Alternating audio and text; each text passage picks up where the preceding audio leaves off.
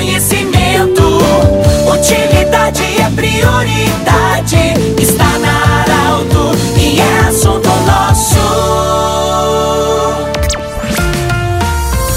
Ouvintes da Arauto, nós estamos iniciando o assunto nosso desta sexta-feira, sempre para Unimed, Vale do Taquari, Vale do Rio Pardo, também para Cindy Lojas, Cindy Lojas lembra, compre no comércio local, valorize a economia do seu município, Centro Regional de Otorrinolaringologia, seus profissionais, sua sede anexo Hospital de Monte Alverne e Agrofel, tudo para o homem do campo no centro de Rio Pardo. A Ariane Novelo é a nossa entrevistada de hoje, ela é esteticista, especialidade dela é esteticista e também paramédica, empresária também. Nós vamos falar, já que nós estamos já no período de Natal, nós vamos falar sobre o alinhamento da nossa beleza exterior com a beleza interior. Ariane, é, qual é a importância da pessoa não cometer exageros quando vai fazer alguns procedimentos estéticos, mas também quando ela busca essa melhora do corpo, do visual, é, ver primeiramente, porque não adianta a gente deixar tudo bonito do lado externo e se internamente a gente está sofrido, está dolorido, está com raiva, enfim, isso não combina. Bem-vinda. Muito obrigada pelo convite, Pedro. É um prazer estar aqui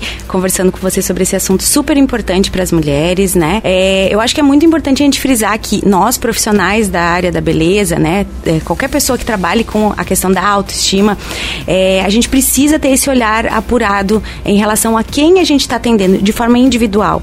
Porque hoje está se cultuando muito essa coisa dos padrões, né? Que as mulheres têm que se encaixar nos padrões. As redes sociais estão levando muito essa questão de que é, existe um estereótipo de beleza que a, que a mulher tem que atingir.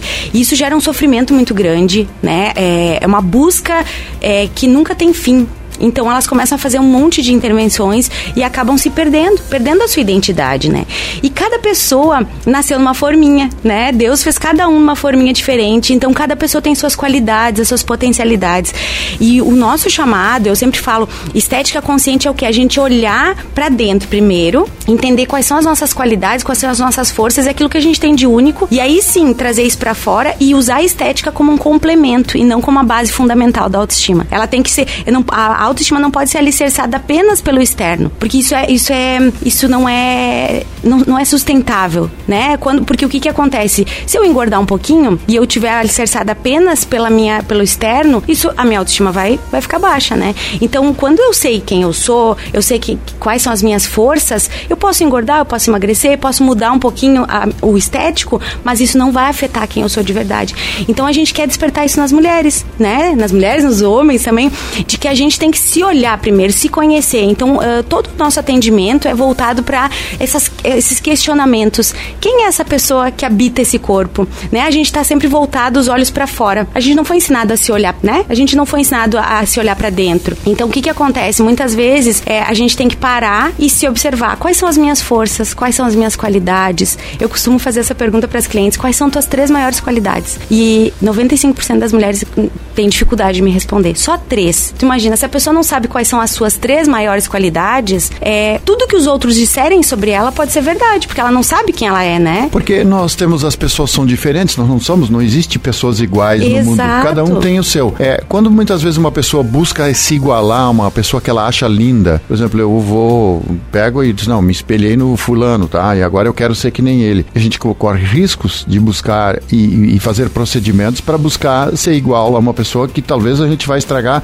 o que nós temos de belo e não vemos em nós mesmos. Justamente isso que eu, que eu venho falando. Ah, muitas vezes eu vejo características das mulheres diferentes das outras que tornam elas, ah, ah, que chamam a atenção, vamos dizer assim, e, e elas colocam aquilo como um defeito. Por quê? Porque toda a indústria da beleza, a indústria da moda, eh, cria esse padrão e as mulheres que não têm consciência ainda sobre isso, elas acabam achando que o ideal de beleza é aquilo ali. E o que elas têm de diferente é um defeito, quando na verdade é uma qualidade, né? Nós temos um outro risco, chama-se rede social. A gente fala muito, principalmente com os jovens, sobre isso, porque na rede social a gente pode ver, tu coloca fotografia, tu faz o que tu quiser, né? A gente coloca... Edita, é, né? edita, coloca, faz filtros e, e tudo. Quando muitas vezes as coisas a gente acaba se espelhando nisso, bom, eu quero isso, mas na verdade foi uma coisa criada, foi uma coisa que não existe. E aí o risco é grande. Exatamente. Aquilo é como se fosse um avatar, né? Porque na realidade, a, a realidade da mulher mesmo é, não é aquilo ali. É todo- uma, perfeição, tudo lindo, maravilhoso, todo dia é feliz. Não é. Eu atendo mulheres há 17 anos, eu posso te dizer que